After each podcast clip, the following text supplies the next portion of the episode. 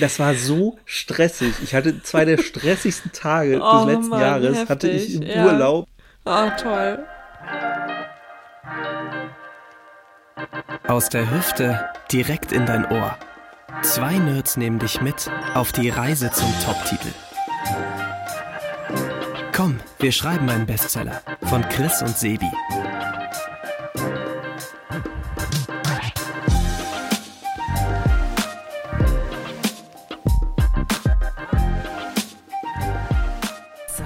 Jetzt aber, ne?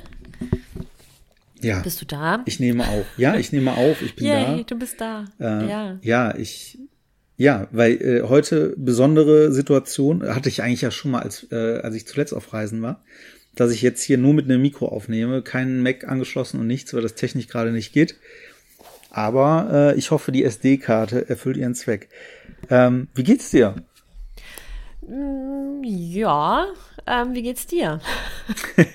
so gut also. prima. Äh, mir geht es, mir geht es auch prima, würde ich sagen. Äh, mhm. Ja, ich bin ja, ähm, bin ja gerade unterwegs auf Reisen. Ähm, da muss ich vielleicht einmal ganz kurz äh, zu erwähnen, das habe ich auch bei irgendwelchen anderen Podcasts schon gemacht. Ich will gar nicht so sehr davon erzählen, aber äh, ich hatte ja eigentlich vor, ähm, mit meiner Familie ein Jahr auf Weltreise zu gehen. Das ist dann wegen Corona äh, in die Hose gegangen. Und äh, ja, ich war dann hm, vor ein paar Monaten ein bisschen unterwegs, was halt irgendwie ging mit Corona. Und jetzt sind wir äh, vor, ja, vor anderthalb Wochen nach Südafrika gefahren für eine längere Zeit. Und jetzt gibt's hier diese krasse Mutante, von der bestimmt auch schon jetzt alle gelesen haben. Mhm. Und äh, wir sind so, also wir sind so ein bisschen hin und her gerissen und wir überlegen, was wir gerade machen. Deswegen ähm, ist das gerade so ein bisschen mein Thema. Äh, ja, weil dieses Jahr ein oder diese zwei Jahre ein einfach, sorry, dass ich so sage, echt ficken, vor allem wenn man, wenn man anfängt, irgendwelche Pläne zu machen. Ähm, naja, aber um das einmal ja. zu sagen, wir sitzen äh, in der Einöde mitten im Wald in einer Hütte, machen schön Feuer und halten uns vom Menschen fern. Insofern wird das schon wieder ganz gehen. Ja, ihr seid ähm, ja geimpft, zum Glück. Ja, auch das. Ne? Also das äh, ist schon alles klar, aber trotzdem ist es einfach so wahnsinnig ja. nervig. Ja. Ähm, und es erfordert halt immer so viel Planung, ne? Und das ist auch das, was so ein bisschen relevant auch fürs Schreiben ist, weil ähm, ja auch diese Reise natürlich dafür da sein sollte. Habe ich ja auch mal erzählt, ne? Ich schreibe da mein zweites Buch, fahre da hin. Und das ist alles so ein bisschen romantisch verklärt, weil ich sah ja. mich dann halt, hier ist ein gutes Beispiel, äh, wo wir zuletzt waren, die Unterkunft. Das war eigentlich ganz geil, weil das war äh, in, in Weinbergen, weil in Südafrika gibt's auch sehr viel Wein. Und äh, wir sind ja zu dritt, also mit dem Kleinen unterwegs und da haben wir uns so ein Camp ausgesucht mit so einem Safari-Zelt. Das wollte ich immer mal haben, fand ich mega geil. Und ich sah mich dann halt irgendwie in diesem Weinberg sitzen mit dem Laptop an dem Buch mhm. schreiben, während das Kind auf der Wiese spielt und meine Frau irgendwie einen Wein aufmacht und ich sitze da und schreibe und schaue in diese wunderschönen Berge. Also es war wirklich sehr, sehr schön. Und äh, dann ist man so romantisch verklärt unterwegs, fährt dahin, denkt Traum. Also ich werde ja definitiv mehrere Stunden schreiben. Und Südafrika ist halt wahnsinnig windig. Das heißt, zwei Tage lang hat einfach der Wind Auf in Papier einer geschrieben. Nein. nee, das nicht. Ich bin, nicht, ich habe nicht ein Wort geschrieben, weil es war so windig, dass man nicht draußen sitzen konnte. Hm. Und in diesem Zelt, was sehr geräumig und groß ist, schon fast wie ein Haus, hätte man schreiben können, war auch genug Platz, aber der Wind, der ballerte halt zwei Tage lang mit voller Wucht immer wieder gegen dieses Zelt und es war die ganze Zeit nur parapam, parapam, parapam, pam, pam, pam, parapam, parapam, pam, pam, pam, pam, pam, parapam, pam. Das war so stressig. Ich hatte zwei der stressigsten Tage oh, des letzten Mann, Jahres heftig, hatte ich im ja. Urlaub in einem Zelt oh, in einem Weinberg, weil dieses Geräusch, wir haben ja auch schon mal drüber geredet, wir sind ja beide so ein bisschen geräuschempfindlich, ne? Und ja. wenn man halt irgendwie mehr als ein Geräusch hat, und dann hast du halt die Frau, mit der du dich unterhältst, dann hast du den Kleinen, der irgendwie spielt und dann dieses pam pam pam pam pam pam pam pam pam pam. Ich dachte wirklich, ich werde wahnsinnig, äh, ne? Und ich auch in der Nacht, du schläfst ja eh so schlecht und dann noch mit so einer Geräuschkulisse, das ist ja ich habe Ein zwei, Traum. ich habe zwei Nächte durchgemacht. Ja. Aber nicht durchgemacht Party cool, sondern durchgemacht im Bett gelegen, hellwach, weil man hat das ja manchmal, wenn man dann diesen Halbschlaf übergeht, dass man dann irgendwie so seltsame Gedanken hat. Und ähm, mhm. das war bei mir dann halt auch in beiden Nächten, dass ich beide Male halt dachte, okay, die ganze Scheiße fliegt jetzt hier gleich weg. Weil das war halt wirklich wie ein Orkan. Das ist halt freies Feld mitten in einem Berg gewesen, da war halt nichts. Und ich habe Ja. zwei Nächte lang nur da gelegen und bei jedem Schlag, und das war wirklich heftig laut. Ich habe auch kurz überlegt, ob ich es für einen Podcast mal aufnehme, habe es dann aber nicht gemacht. ähm, Ja, dass ich ja wirklich die ganze Zeit dachte, okay, hier, wir fliegen gleich jetzt einfach weg und, äh, und alles ist vorbei. Und So war endet halt also unser. Leben. Aber ich finde es ein gutes Ende, sozusagen, weil ich habe immer gedacht, boah, wenn ich sterbe, früh, jung, quasi nicht eines natürlichen Todes, dann muss es spektakulär sein. Spektakulär und schmerzfrei. Schmerzvoll. Also ich will, ich will nicht auf, ich will nicht auf meinem Grabstein stehen haben. Sie lief unter einem Baum lang und wurde von einem Ast erschlagen, weil wie traurig ist das? Nee, wenn dann Bandenschießerei und äh, sie wurde im Kugelhagel irgendwie, während sie sich Ja, noch Bonnie und schützend vor ein. Kind geworfen hat, genau, wurde sie dann niedergemetzelt. So, Von dem Kind. Von, Von das sie sich Kind. geworfen hat. genau.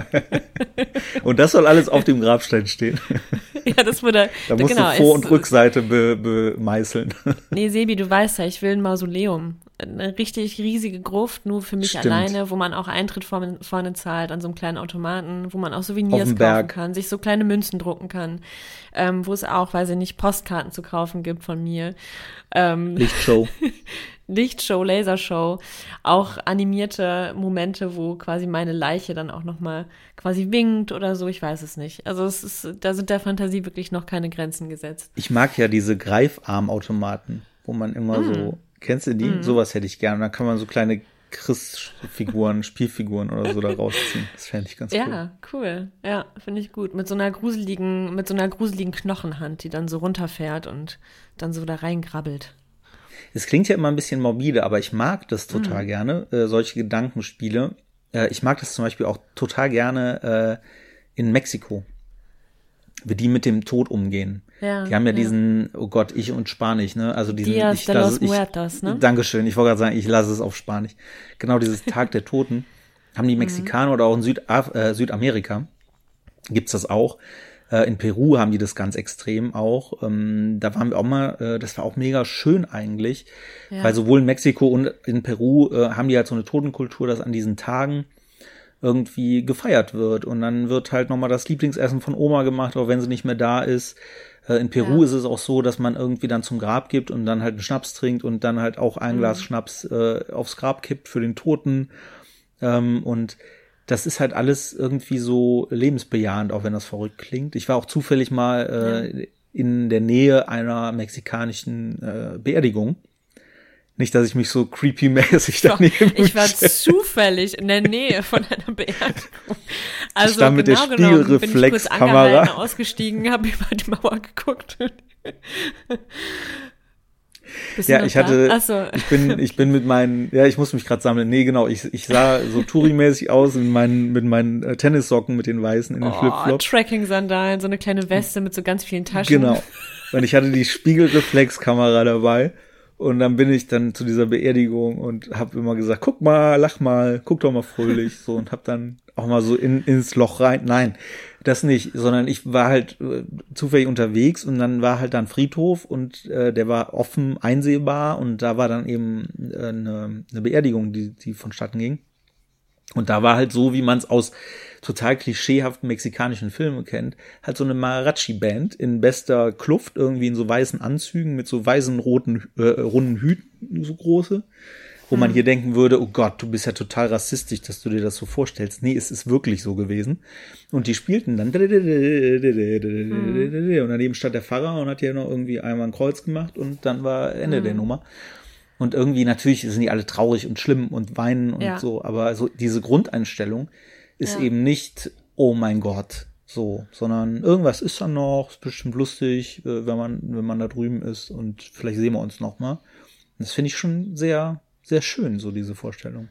Ja, auf jeden Fall. Ich habe, äh, meine Kinder haben auch so ein Buch, äh, das geht genau um diesen, um diese Tradition und ähm, das heißt, glaube ich, Abschied von Oma. Und ähm, genau, da, da gehen die auch zum Friedhof und dann werden die Gräber geschmückt, ganz farbenfroh und bunt mit Blumen und es wird gesungen und äh, genau gekocht. Und die Vorstellung ist ja, dass an diesem einen Tag die Seelen der Verstorbenen nochmal zu Besuch kommen und quasi auch da sind und so. Und das finde ich auch eine tolle Vorstellung, weil es einfach, also weil es einfach so suggeriert, das Ende ist nicht wirklich das Ende, ne? Und ähm, es ist so irgendwie so hoffnungsvoll. Und ähm, auch schön, dass, dass der Tod einfach so natürlich Bestandteil auch des Lebens ist und dass es auch gefeiert wird und die Menschen nochmal, der Menschen nochmal richtig gedacht wird. Ich meine, hier gibt es das ja auch mit Toten Sonntag wo man dann auch nochmal zum Friedhof geht und ähm, Gräber schmückt und so weiter. Das haben wir auch gemacht und auch ähm, zum Beispiel hatten wir auch so Blumen dabei und haben ein Grab ähm, äh, geschmückt, ähm, wo man ganz offensichtlich gesehen hat, dass da seit vielen, vielen Jahren schon keiner mehr sich drum gekümmert hat. Ähm, ja, das finde ich einfach eine schöne Tradition, weil ich finde, diese Tabuisierung vom, des Themas Tod und, und Sterben, dass das alles so von uns ferngehalten wird, das finde ich schwierig, weil es gehört eben dazu. Deswegen, das ist hier keine Pietät, Pietätlosigkeit, wenn wir auch mit Humor über, über diese Themen sprechen, sondern es ist einfach der Versuch auch ein bisschen anders mit dem, mit diesem ganzen Thema umzugehen und da auch so eine, so eine Leichtigkeit so ein mhm. bisschen reinzubringen, ne? Ja, ich finde das auch ganz schlimm. Also ich komme ja vom Dorf und äh, ich hatte eine Unfall oder habe immer noch, auch wenn ich jetzt nicht unbedingt noch Teil äh, davon bin, eine riesengroße Familie, eine Großfamilie mit 47 Cousins und Cousinen und wahrscheinlich, wenn ich, wenn ich, äh, nein, ja, ganz Wahnsinn. so viele sind es nicht, aber so. es, ist, es ist schon sehr, also ich neige zur Übertreibung, aber es war auf jeden Fall eine sehr große Familie. Und ähm, das war auch immer so, denn wenn dann einer gestorben ist, dann kamen alle zusammen und dann wurde in dem schrecklichsten einzigen äh, Kneipencafé des Dorfes wurde dann irgendwie mhm. äh, danach so ein Leichenschmaus, wie es ja heißt, irgendwie genommen mit immer dem gleichen Kuchen und diesem gleichen blöden Verzell und oh, nee, also ja. darum denke ich mir auch. Ich bei mir stelle mir das auch so vor, dass man einfach vielleicht schießt man mich in einer riesigen Kanone ins Meer oder Boah. Und dann zerfledderst du so auf halber Strecke. So richtig stimmungsvoll. Das ist auch schön für die Angehörigen. Und die ganze, die ganze Gemeinschaft, die drumherum steht, dann in dem Moment so alle gleich so, uh, uh, ah. oh, ein Raunen ah. geht durch die Menge. Das war so nicht geplant. ja, ich, ich finde es grundsätzlich ja schön, dass, also früher war es ja wirklich, du musstest schwarz tragen bei der Beerdigung und es war bitter ernst und äh, es, also und heute ist es ja wirklich so, du kannst anziehen, was du möchtest, worin du dich halt wohlfühlst. Ähm, Kinder sind willkommen. Ich finde es auch immer wichtig, dass Kinder auch ähm, zu Beerdigungen gehen, einfach um schon früh in Kontakt zu kommen damit und auch zu sehen, dass es dazugehört und dass es auch okay ist, dann traurig zu sein und so. Und dass es genauso okay ist, dann auch mal zu lachen und äh, sich Geschichten über die Person zu erzählen. Und, und es mhm. ist auch mhm. schön, Kinder dabei zu haben, weil die dann einfach nochmal so Leben reinbringen und die rennen da rum und freuen sich und, ähm, und das ist einfach, ähm, zeigt ja, nochmal, wie nah das alles zusammen ist. Ne? Ich glaube, das funktioniert aber halt nur, wenn du ähm, auch von Anfang an dieses Verhältnis zum Tod schon vermittelst. Weil ja, wenn man eben dieses eher fröhlich klingt so blöd in dem Kontext, aber dieses, was du gerade beschrieben hast die ganze Zeit, wenn man das dem Kind halt von Anfang an vermittelt. Mir wurde halt immer vermittelt, oh Gott, Tod, Krankheit, mhm. Schmerz, so, das war halt immer so bitter, bitter böse und schlimm und äh, wir werden ist alle sterben. Ja, auch, ja. ja, ist ja gut, aber wenn du dann halt, wenn also du dann halt mit Todesart, ja. Genau, ist es auch. Aber wenn du halt mit diesen Gruselgeschichten als Kind dann auf den Friedhof kommst, dann denkst du gleich mhm. kommt der Sensenmann und nimmt dich mit. Aber wenn mhm. du halt einen anderen Umgang mit hast, dann ähm, dann ist das sicherlich für Kinder auch, kann das auch was, was Positives sein. Ich finde das sehr spannend. Ja. Eine Freundin von mir, die ist, ähm, die hat neben ihrem Job, obwohl sie eigentlich Managerin ist, eine Ausbildung gemacht zur Trauerbegleitung und macht das eben auch für Kinder. Und das finde ich mhm. auch sehr spannend, äh, wenn sie so erzählt, wie Kinder sich das vorstellen. Und sie hat einen ganz schönen, äh, ganz schönen Trick, Life-Hack, Life, Life-Death-Hack. ähm, dass sie halt sagt, wenn Kinder fragen, so, ey, äh, wie ist denn das mit dem Himmel, immer eine Gegenfrage zu stellen, immer zu sagen, was glaubst du hm, denn? Was glaubst und dann kommt dann halt ja. irgend, irgendwas kommt dann warum, meistens auch irgendein Quatsch und dann sagst du einfach, ja, genau. Hm. genau, genau so ist es. Und schon bist du halt irgendwie ja. raus aus der Nummer. Ähm, ja. Ich glaube, wichtig ist es auch einfach ähm, ganz offensiv zu sagen. Also nicht mehr zu sagen, als die Kinder wissen wollen, sondern wirklich immer nur die Fragen zu beantworten, weil so weit sind die dann gerade, das zu erfahren. Und auch nicht so Flos Floskeln zu benutzen, wie er ist jetzt an einem besseren Ort oder er hat ist für immer eingeschlafen, sondern wirklich ganz klar zu sagen, die Person ist gestorben. Ne? Mhm. Weil das alles andere suggeriert, okay, die Person ist jetzt irgendwo anders und kommt dann aber auch irgendwann wieder. Ne? Ich meine, ja. gut, in der Vorstellung, die wir jetzt eben hatten, ist das ja vielleicht auch so. Und da kann man ja auch verschiedene Szenarien aufmachen. Wir wissen nicht, was was nach dem Tod ist, aber manche Menschen denken eben, dass man in den Himmel kommt, dass man vielleicht ja. wiedergeboren wird und so weiter. Und was, was auch wirklich wichtig ist, ist, dass Kinder einfach die extremst achtsamsten Menschen der Welt sind ähm, was auch bedeutet, dass sie immer im Hier und Jetzt sind. Die sind immer gegenwärtig und bei Kindern ist es auch wirklich so, da kann was Furchtbares passieren und die spielen und sind fröhlich und lachen, weil sie in der Situation gar nicht daran denken, sondern die sind einfach gegenwärtig und das sollte man nicht viel interpretieren, als die Kinder sind irgendwie ähm, nicht empathisch oder so oder die können das nicht fühlen, sondern die Trauer kommt dann so in Wellen. Also ich habe das selber auch erlebt. Wir haben auch hier in der Familie schon Todesfall gehabt, nahen und ähm, das kommt dann plötzlich. Dann lachen die da oben und plötzlich kommt ein Kind runter und ist ganz traurig und dann ist es da und ähm, ja, und bei Erwachsenen, wir sind ja einfach nicht so gegenwärtig. Wir sind immer offen mhm. mit den Gedanken in der Zukunft oder in der Vergangenheit und ähm, das, das kickt einen dann viel krasser dann weg oft, ne? Ja, und gleichzeitig muss man aber auch sagen, je nach Alter, ich habe jetzt einen Fünfjährigen ähm, zu Hause, jetzt nicht, muss auch nicht immer gleich tot sein, aber ich finde das mhm. immer so witzig, wenn er halt so eine Frage hat, die so voll existenziell ist ja. und so einen so umhaut, dann mhm. ähm, bin ich halt direkt schon so getoucht und dann kommen, wir setzen ja. uns mal und dann bereitet man diesen Moment vor, das zu erklären und überlegt sich tausend äh, Sachen und so. Und dann, nachdem ich den zweiten Satz beendet habe und gerade eigentlich anfangen okay. will auszuholen, okay, super, sollen wir es bald spielen? So, ja, klar, weil mhm warum, warum muss man das auch immer so bedeutungsschwanger, da ist mein Lieblingswort wieder, machen? Ja. Weil manchmal ist, ist es auch einfach nicht so kompliziert. Ja, stimmt. Ähm, Aber ich finde es mhm. schön, worüber wir gerade reden, obwohl wir es überhaupt nicht geplant haben. Sag doch mal, ähm, glaubst du, dass man so eine gewisse Grundmorbi Morbi, Morbi, Morbi, Morbi, Morbidität, Morbidität. Dankeschön. Boah, benötigt, benötigt als, als Autor oder zumindest als Krimi-Autor? Hm. Also ich glaube, so eine gewisse Faszination und Interesse für dieses ganze Thema ähm, ist, glaube ich, nicht von der Hand zu weisen. Also ich glaube, jemand, der sich da gar nicht mit auseinandersetzen will und das eigentlich immer wegschiebt und äh, verdrängt und da auch gewisse Ängste hat sozusagen, der würde sich da jetzt nicht noch schriftstellerisch mit auseinandersetzen, weil es einfach dann Ängste triggert. Ähm, die die Person vielleicht dann nicht haben möchte. Ne? Also dann würde die vielleicht eher Liebesromane schreiben, wo es um andere Dinge geht. Ähm, oder Krimis, die halt eben unblutig sind, das gibt es ja auch, wo, weiß ich nicht, eine Entführung oder äh, Stalking oder irgendwas, da ist wieder mein Lieblingsthema im Mittelpunkt steht. Ähm, ja, also ich würde schon sagen, dass äh, Krimi-Autoren, Thriller-Autoren ähm, bestimmten Hang auf jeden Fall dazu brauchen. Was meinst du denn? Ich denke gerade drüber nach. Ich glaube, du brauchst halt schon irgendwie einen gewissen äh, Umgang oder eine, eine Grundauseinandersetzung mit dem Tod.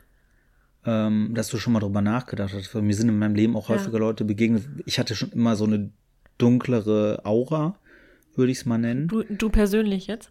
Hm, ich persönlich. Äh, also jetzt auch nicht okay. dramatisch, aber, aber immer so eine, so eine Grunddunkelheit im Sinne von, äh, ja. ich habe halt Freunde, die sagen, ähm, Nö, ich war noch nie schlecht drauf. Ich kann mich gar nicht erinnern, wann ich mal schlecht drauf war. What? Und dann sind sie immer dann und sagen, äh, nein, nein, nein, das, das, das gibt's nicht. Ja, doch, doch. Also klar, bin ich jetzt nicht mal glücklich, aber dass ich jetzt morgens aufstehe und denke, oh, mir geht's nicht gut, das kenne ich so gar nicht.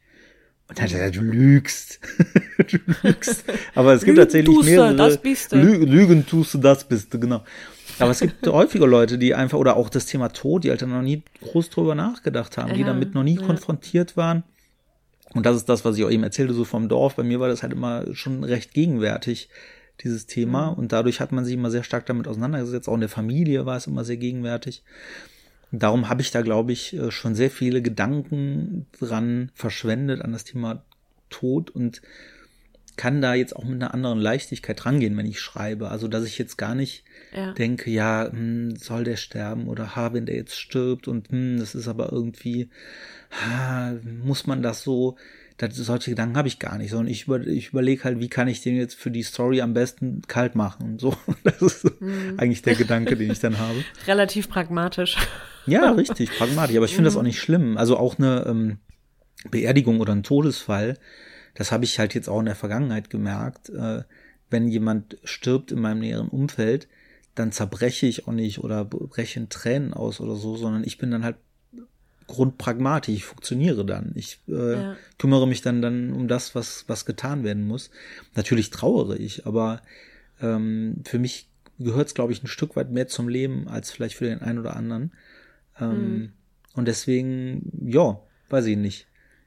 Glaube ich, ist es am Ende aber auch grad, förderlich. Ähm, ich muss gerade äh, an eine Geschichte denken. Ich meine, die Nele Neuhaus hätte das erzählt. Die ist für, für die Recherche für ein Buch, ähm, ist die in so ein, ich glaube, es war ein Supermarkt gegangen mit ihrem Lebensgefährten, meine ich, weil in, in dem Buch ein Scharfschütze vorkam, der in just diesem Supermarkt jemanden vom Dach eines anderen Gebäudes aus äh, mit, also mit so einem äh, Zielfernrohr halt ab knallt. Und dann standen die wohl so im Supermarkt und meinten so, ja, meinst du, der, der Scharfschütze könnte die Person von hier aus? Und dann haben die so ganz sachlich über dieses Thema, über den, über diesen Mord gesprochen. Und so die Leute alle so total misstrauisch am Gucken, haben so beiden Bogen um, um die gemacht. Das fand ich so lustig. Und ich glaube, das ist genau dieses, ähm, man geht relativ nüchtern mit diesen Themen um. Ich glaube, es ist aber auch jetzt nicht Kaltschnäuzigkeit oder Gefühllosigkeit, sondern es ist einfach ähm, wie du sagst, also äh, man ist schon mit diesem Thema in Berührung gekommen ähm, und es ist vielleicht auch so eine Art von Bewältigungsstrategie, ähm, hm. mit Ängsten umzugehen. Also bei mir merke ich das auf jeden Fall und es ist ja auch bei Kindern und Märchen, das, das äh, ist ja auch bekannt, dass das ähm, eine ähnliche Funktionsweise hat. Ne? Hm. Ja, aber die Situation hatten wir auch, das haben wir bestimmt auch schon das eine oder andere Mal erzählt, wo wir da bei diesem Italiener saßen und äh, uns komplett reingesteigert haben in Mordmethoden und was man alles, wen man wie umbringen kann und so. Und da saßen ja auch mehrere Leute ja. um uns rum, die immer mal wieder schief rübergeguckt haben. Und für mich war das so natürlich, dass ich noch nicht mal drüber nachgedacht habe, was gucken die, sondern ich dachte, okay, habe ich eine Nudel im Gesicht, aber tatsächlich gucken die natürlich wenn man die ganze ja. Zeit über irgendwelche äh, Mordgeschichten äh, äh, redet. Ja, apropos. Ähm, wir hatten ja überlegt, ob wir hier auch mal über Bösewichte sprechen. Und ich finde, mhm. das ist eigentlich ein richtig spannendes Thema und ich habe dazu auch was zu sagen. Ähm, aber zu, zunächst mal, ähm, du hast nicht geschrieben, ne? Das wollen wir noch mal kurz festhalten. Das war ja eigentlich der Plan. Jetzt seid ihr schon mhm. äh, eine Weile da, aber zum Schreiben bist du noch nicht gekommen, ne? Äh, nee, ich bin noch nicht zum Schreiben gekommen, was mich auch total nervt, aber dadurch, dass wir halt hier eine Rundreise machen, äh, bleibt da so gar nicht so richtig die Zeit für. Wozu ich gekommen bin, unsere äh, Kurzgeschichten zu schreiben für Weihnachten. Yay. Ja. Da haben wir gesagt, wir machen zwei Kurzgeschichten plus eure Geschichten, die ihr uns gerne schicken könnt. Da findet ihr auf unserem Instagram-Kanal oder auf unseren Kanälen von Chris Warnert und Sebastian Schmidt-Autor findet ihr ähm, nochmal die Teilnahmebedingungen. Sind es Teilnahmebedingungen? Ich weiß es nicht. Ihr könnt mal gucken, ja. wie ihr mitmacht. So, genau. Ähm, und das nur am Rande. Und wenn ihr merkt, ähm, okay, die Deadline, wenn dieser Podcast hier rauskommt, dann ist, äh, glaube ich, schon der 30. November. Am nächsten Tag ist der 1. Dezember. Das ist eigentlich unsere Deadline. Wenn ihr allerdings merkt, okay, ich brauche noch ein, zwei Tage länger oder so, dann sagt gerne Bescheid, weil dann äh, würden wir die Deadline auch nochmal verschieben. Das ist überhaupt kein Thema. Genau, richtig. Aber dazu bin ich auf jeden Fall gekommen. Gestern erst, das hat mir sehr gut getan, nochmal zu schreiben. Ansonsten cool. komme ich einfach nicht dazu. Aber was ich hatte, ähm, und dann kommen wir auch auf jeden Fall zu den Bösewichten, aber was ich hatte, war einer dieser beliebten Aha-Momente. Wir haben in der letzten Folge ganz viel über Unterbewusstsein geredet. Mhm. Und äh, prompt, ich glaube am Tag drauf oder am gleichen Tag, hat sich das sehr vehement bei mir gemeldet weil ich musste äh, am letzten Tag vor der Reise noch ein paar Erledigungen machen und bin ziemlich viel Auto gefahren. Und ich äh, oh, liebe ja Musik. Autofahren ist auch super dafür, ne? Also ich finde beim genau. Autofahren, das ist halt auch so eine automatisierte Tätigkeit, du denkst nicht viel nach, du bist aber beschäftigt mit den Händen und das ist, da kommen ja auch super viele Gedanken oft. Und das war es eben. Ich habe mich wieder reingesetzt, habe wieder Musik angemacht wie immer und dann dachte ich, nee, komm, ich mache mal Musik aus und dann bin ich einfach gefahren. Hm. Und dann kam mir wirklich eine Lösung für ein größeres Problem, was ich in meinem Plot fürs zweite Buch habe, fiel mir einfach so in den Schoß und ähm, dann fing das an Geil. zu arbeiten und ich ja. habe dann angefangen, ich hatte Gott sei Dank Stift und Papier irgendwie dabei. Direkt auf dem Lenker, während du mit 180 über die Autobahn geballert bist. Exakt so war es. Schnell mal den Plot runtergeschrieben. Hey, so war Penner, es. mach Platz. Ich konnte halt nicht rechts ranfahren. Also Standstreifen hätte ich jetzt auch ein bisschen dramatisch gefunden, wenn man ein paar Notizen macht. ähm, und habe dann auf dem Lenker tatsächlich äh, Notizen gemacht okay. und, und aufgeschrieben. Wow, und Autoren irgendwann, gefährlich. als ich vom, von der Autobahn runter war, ich, bin ich dann auch rechts rangefahren und habe es dann nochmal zu Ende gebracht. Aber ähm, mir kam da einfach, und ich würde das mal nennen, äh, ich will jetzt auch nicht spoilern, aber es war so ein bisschen dieses Show Not Tell, ja. aber äh, die Maximum-Ausgabe davon, also wow. das Big Pack. Weil ähm, ich habe die ganze Zeit ein Thema, was ich so gerne in das zweite Buch einflechten würde. Ich glaube, du weißt auch, was es ist. Ich sag's ja. aber jetzt nicht. Also so ein, ich sage mal, eher wissenschaftlich angetatschtes Thema. Und ich, mich, mir steht das eigentlich die, schon seit Monaten im Weg, weil ich immer wieder, wenn ich drüber nachdenke, ähm, ja, da so in die Details gehe. Ich habe auch ein Kapitel schon geschrieben, wo dann einer sich plötzlich als Experte dafür outet, irgendwie zum Ende hin und dann allen anderen erklärt, wie das funktioniert, wie so ein wissenschaftlicher ja, Vortrag ja, in der ja. Kneipe. Mhm. Und das, das ist, das habe ich auch schon dreimal umgeschrieben, weil mich das so abturnt, dass dann jemand mhm. anfängt, oh, ja, das passt super. So, weißt du, als würden wir jetzt irgendwie ähm, keine Ahnung, würden wir in ein Museum gehen und äh, denken, mm. oh, da könnte ein Hinweis sein in dem Gauguin-Bild und dann fange ich ja. dir an zu erzählen, oh, zufällig bin ich ein Gauguin-Experte und erzähle dir jetzt mal, wo der gewohnt hat und dass er auf Tahiti die schönsten Bilder gemalt hat. Ja. Ähm, ich meine, also ich, ich, das kann schon auch charmant sein, wenn zum Beispiel, das kennt man ja, wenn der Ermittler bei der Obduktion dabei ist und der Rechtsmediziner erklärt so ein bisschen und äh, dann funktioniert das, weil es halt ein Dialog ist. Aber wenn dann halt einer wie Kai aus der Kiste plötzlich mit so Fachwissen glänzt und dann mhm. erstmal so drei Seiten Monolog hält, dann ist es halt, äh, wie du sagst, ist nicht so. Ähm, Aber lustigerweise war es auch der, war es auch der, oder ist es auch der Gerichtsmediziner, den ich zum Experten gemacht okay. habe. Ja, immerhin. Äh, und deswegen hätte es jetzt auch funktioniert. Aber, und dann kam mir einfach dieser einfache Gedanke, der kann ja, also ich kann ja dieses Thema zugrunde legen, aber ich muss es ja nicht benennen. Also, dass ich gar nicht groß, also angenommen, jetzt mal ein ganz simples Beispiel. Ich will ein Buch schreiben, wo Schwerkraft eine Rolle spielt. Mhm. Dann könnte ich ja irgendwo jemanden über Newton reden lassen, weil Newton hat, glaube ich, die Schwerkraft irgendwie für sich entdeckt oder gefleckt, keine Ahnung, wieder gefährliches Halbwissen, aber ich könnte ja jetzt eine Abhandlung darüber und wie das funktioniert und wie die Kräfte wirken. Ich könnte aber einfach die Schwerkraft als Phänomen in den Mittelpunkt stellen.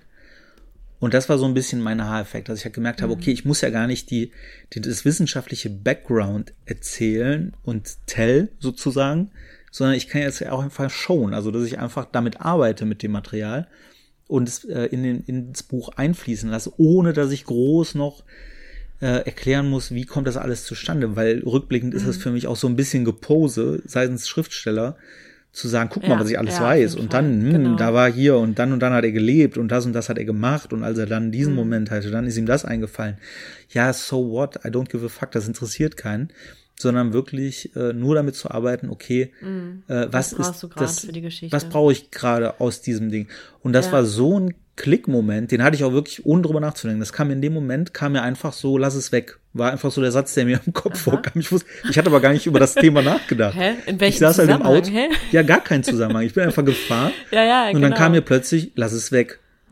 Lass ja. es weg. Lass es, natürlich, lass es weg. Und in dem Moment ja fing es dann an. Und das hatte dann natürlich Auswirkungen auf meine ganze Story, weil ja. dann eigentlich, also auch die einzelnen Morde waren dann plötzlich anders. Also es war dann auch, mm. war dann ein anderer Typ von Mörder, es war dann ein anderer Typ von ja. Morden, andere Typ von Ermittlungen. Also es hatte Auswirkungen auf alles. Und das habe mm. ich dann eben auf, auf eine halbe Seite dann mal runter, versucht runterzuschreiben. Mm. Ähm, und die halbe Seite, die hüte ich wie ein Augapfel und nehme sie auch äh, mit, habe sie jetzt hier gerade liegen und werde die erste Chance nutzen, äh, das direkt anzuwenden und da ein paar Kapitel drüber zu schreiben. Wenn ja. ich denn dazu komme. Das ist so ein bisschen mein Thema gerade.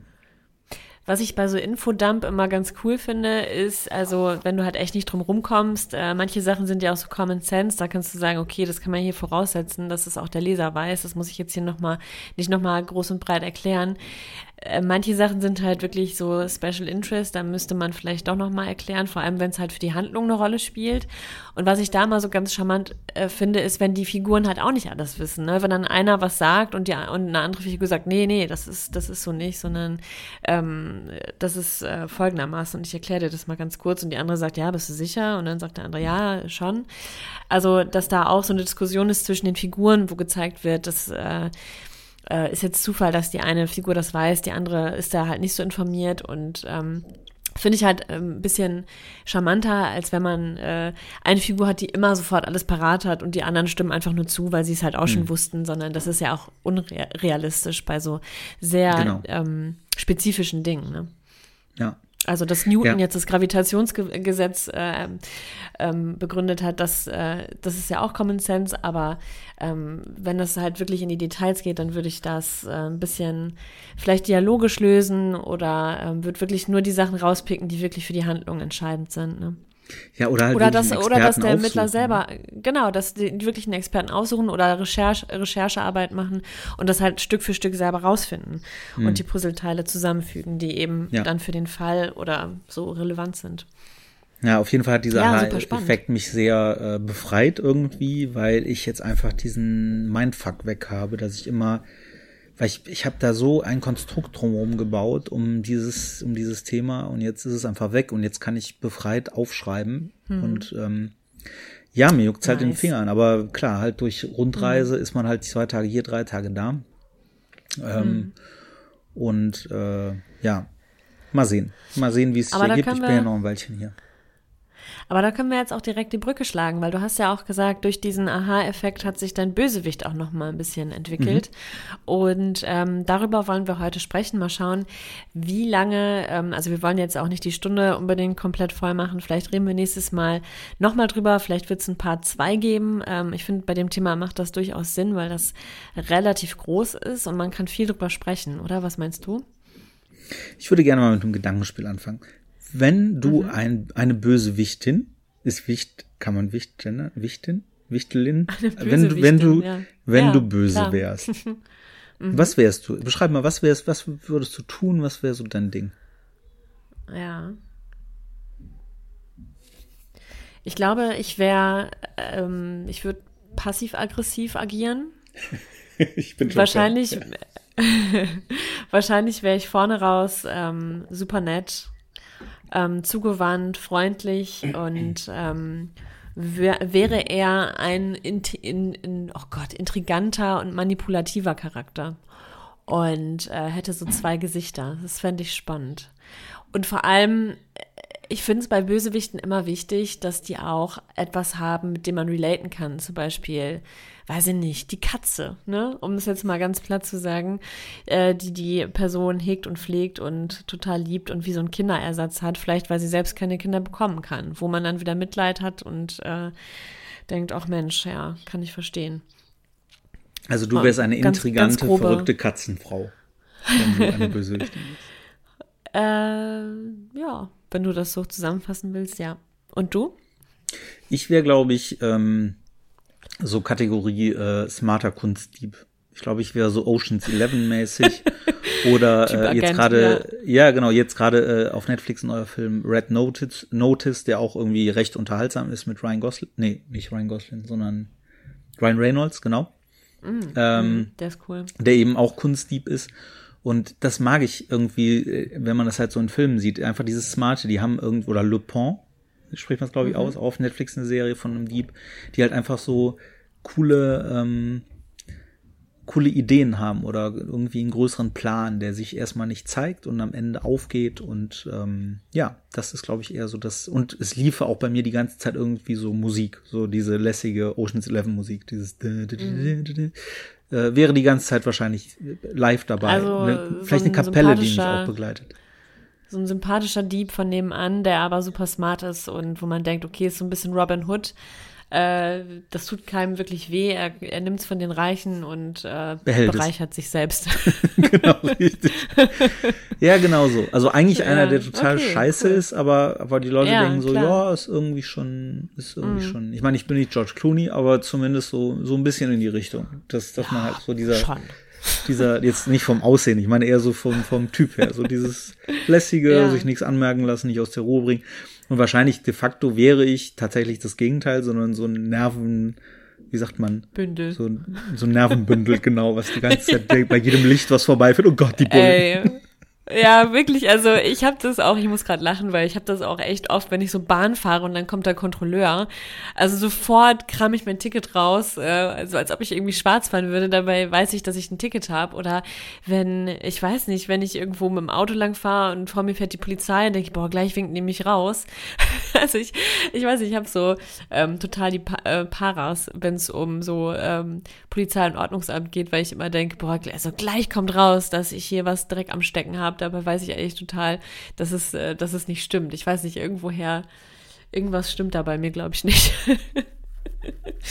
Aber ich finde es äh, ich find's ganz spannend, weil die, ähm, äh, also mein Bösewicht ähm, aus dem ersten Buch, der, ähm, den habe ich am Anfang relativ platt angelegt. Der war einfach böse und ähm, und ich habe im Lauf der Geschichte gemerkt, dass das nicht stimmt. Also ich habe die Figur einfach nochmal besser kennengelernt und ähm, habe verstanden, warum sie ist, wie sie ist und ähm, musste dann nochmal ähm, in die Überarbeitung gehen. Und das hat, und das hat der Geschichte sehr gut getan, weil am Ende ist nicht dieses Gefühl, das Gute hat gesiegt, das Böse ähm, wurde irgendwie vernichtet, sondern es war auch Traurigkeit im Spiel, weil auch die Darkseid sozusagen äh, menschlich war. Und das war kein Monster, sondern es war ein Mensch, der äh, falsche Entscheidungen getroffen hat und ähm, ja, wo es am Ende maximal eskaliert ist. Und das ähm, finde ich ähm, ist auch viel, viel mehr relatable, weil ähm, das Böse ist nun mal in jedem Menschen verankert. Irgend bei, bei dem einen mehr, bei dem einen weniger. Ich will jetzt nicht sagen, jeder könnte ähm, zum Straftäter werden, vielleicht unter gewissen Bedingungen schon.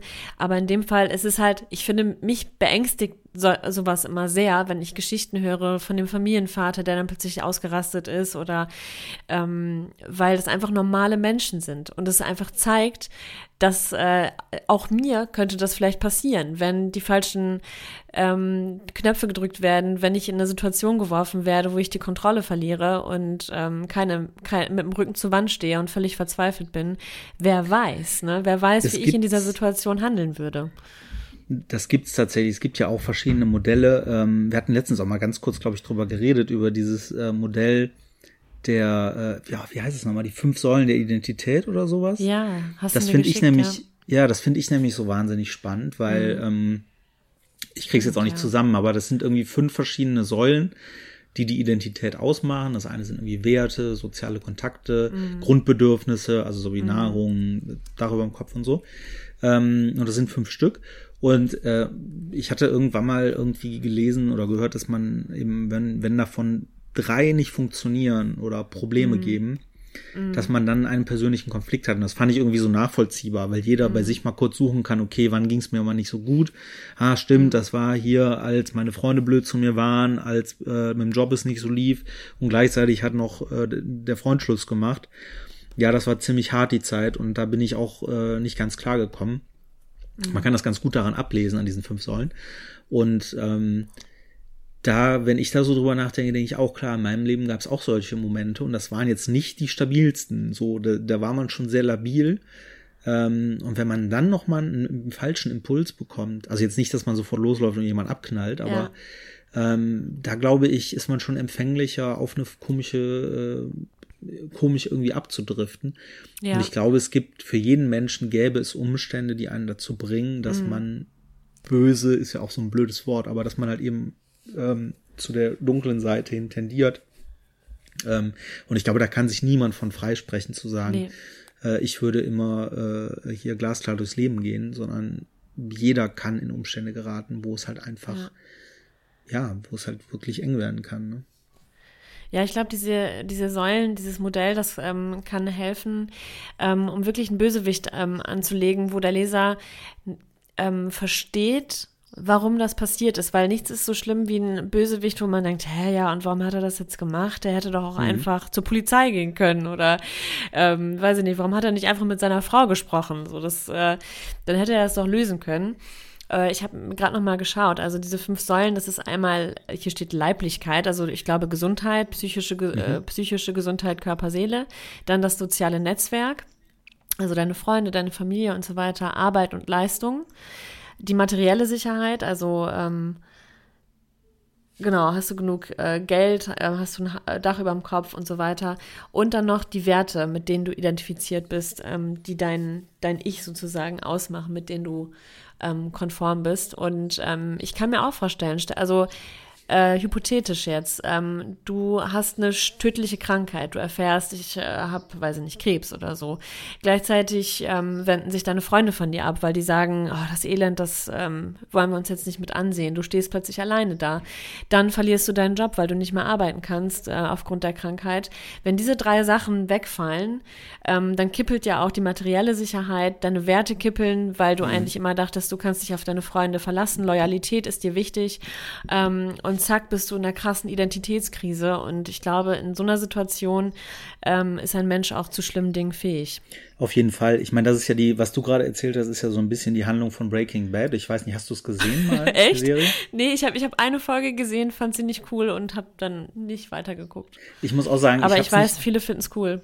Ich habe es nicht zu Ende geguckt. Ich, es hat mich auch null gekriegt. Äh, es ah. ist mir auch alles zu düster. Es ist überhaupt nicht meine Serie mhm. vom Storytelling ehrlicherweise, weil du guckst halt so eine Folge von 50 Minuten und es passiert einfach nichts gefühlt. Jeder mhm. Fan wird jetzt ausrasten und sagen, wie kann er das behaupten? Ich höre diesen Podcast nie wieder.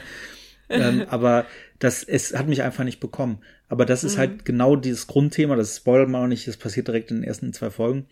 Der, mhm. ähm, der Hauptcharakter bekommt eben Ach, äh, eine schlimme Krebskrank, äh, Krebsdiagnose, mhm. ähm, wird halt nicht, äh, ist halt klar, er hat nicht mehr lange.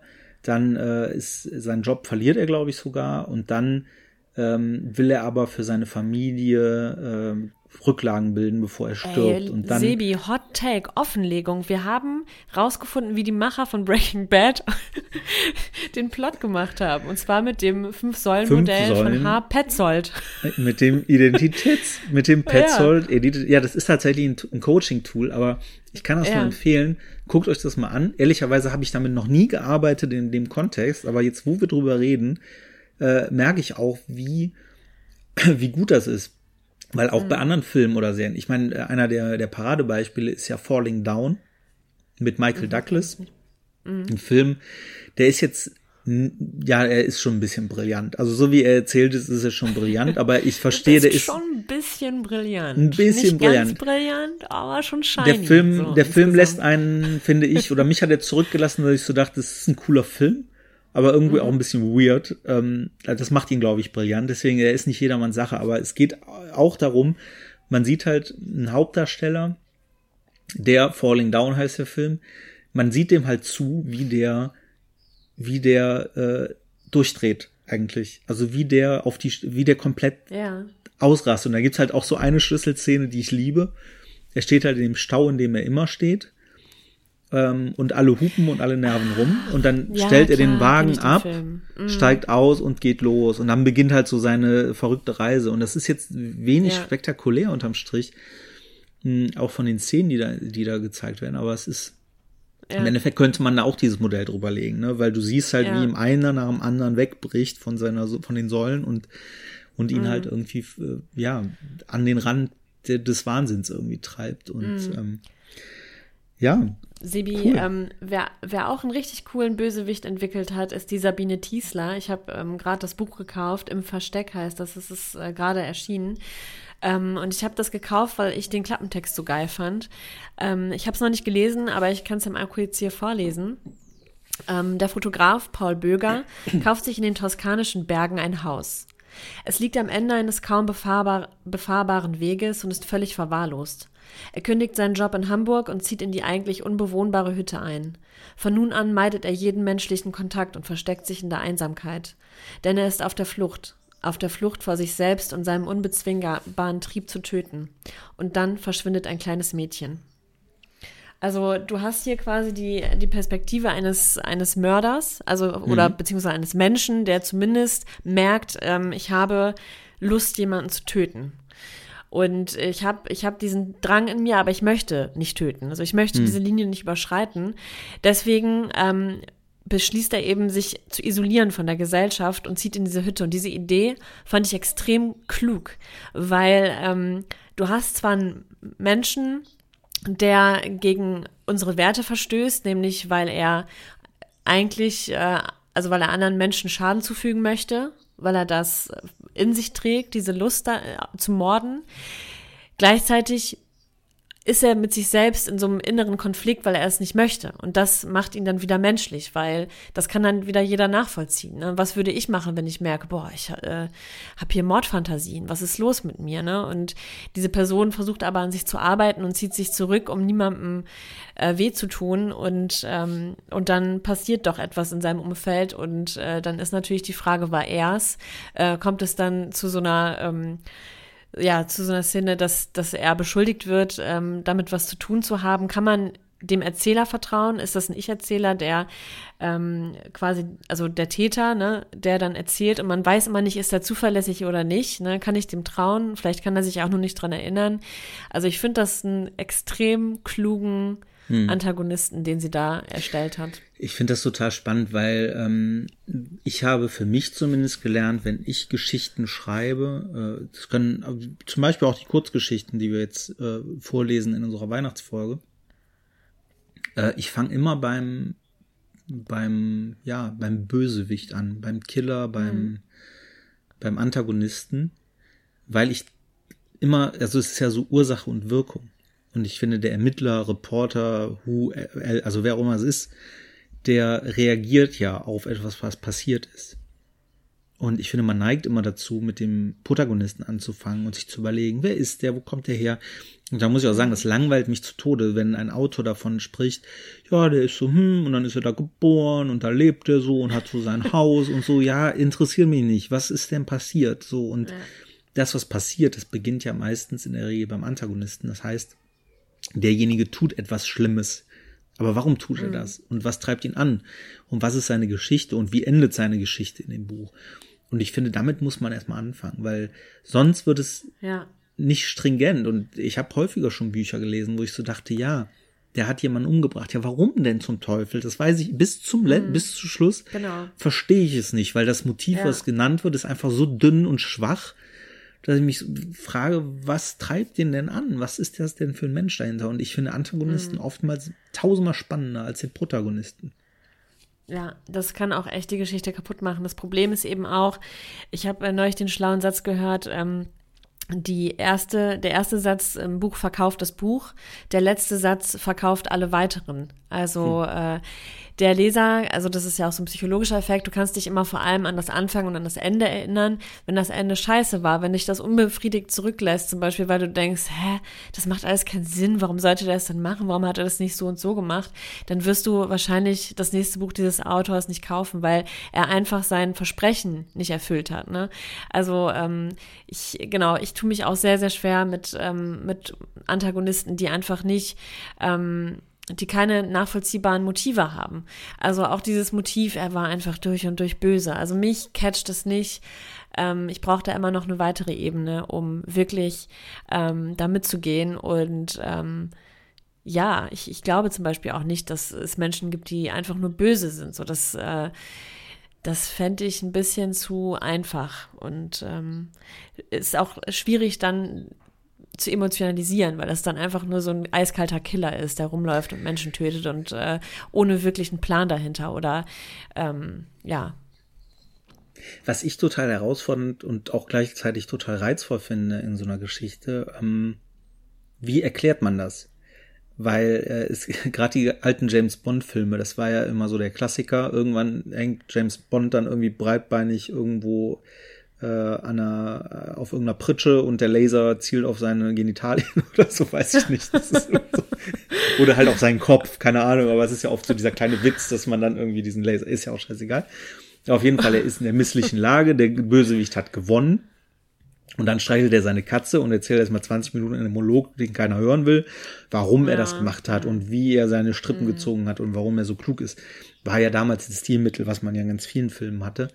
Ähm, aber äh, das eben vernünftig zu verpacken, das finde ich halt so wahnsinnig spannend. Ähm, ohne dass derjenige es halt erzählt. Weil natürlich kann es auch Geschichten geben, wo das gut reinpasst, dass der Böse das dann irgendwem erzählt.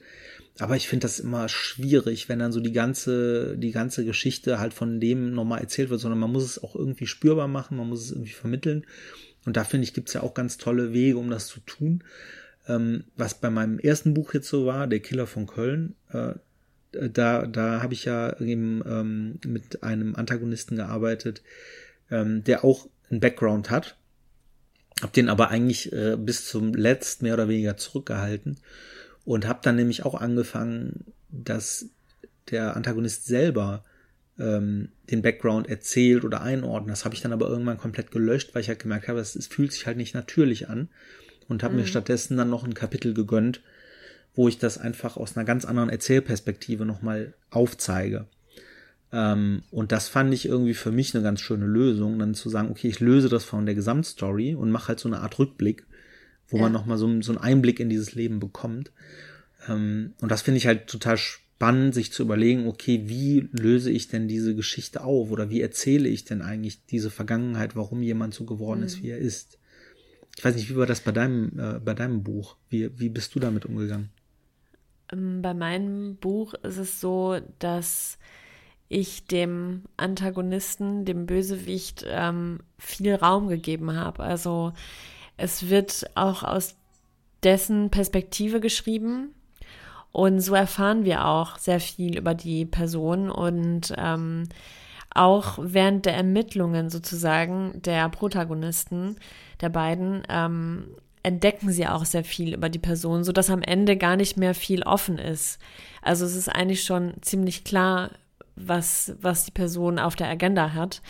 Und ähm, weil genauso wie du finde ich nichts schlimmer, als wenn am Ende dann noch so sieben Seiten Monolog folgen, wo die Person sich erklärt ähm, und dabei die Waffe in der Hand hält und man denkt, pff, als ob das irgendjemand machen würde. Ich meine, es gibt natürlich diese Tendenzen von Tätern, ähm, wenn sie dann einmal gestehen, dass dann auch so eine Erleichterung eintritt und sie dann gar nicht mal aufhören können zu quatschen.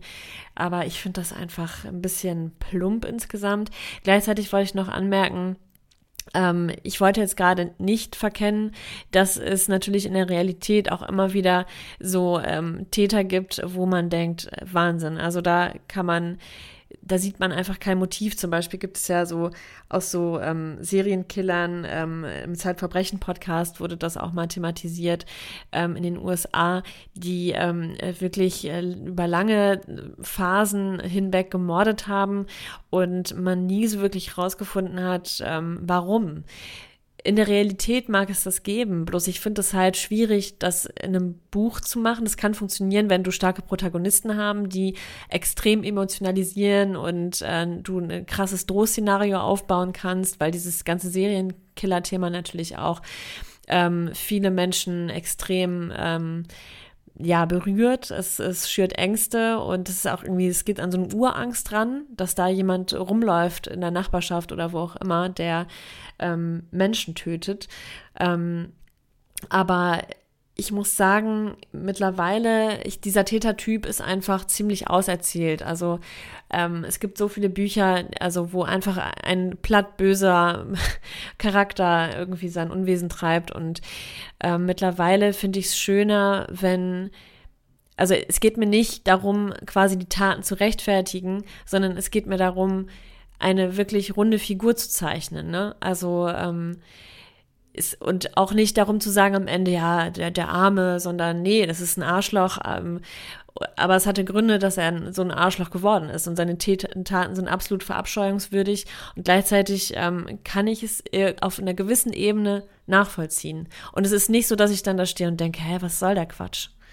Was ich aber tatsächlich ganz spannend fände, äh, überlege ich gerade wirklich mal jemanden, äh, weil du sagst, in der Realität gibt es das ja, dass Leute einfach Mörder, äh, Mörder sind, weil sie Mörder sind.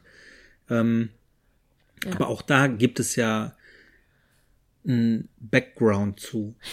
Ja, man genau. ist halt also Mörder, wenn hab, man Mörder ja. ist, weil man keine weil Empathie hat, weil, ja, oder ja. weil halt psychosomatisch irgendwas bei demjenigen fehlt genau. oder genetisch irgendwelche Dinge sind.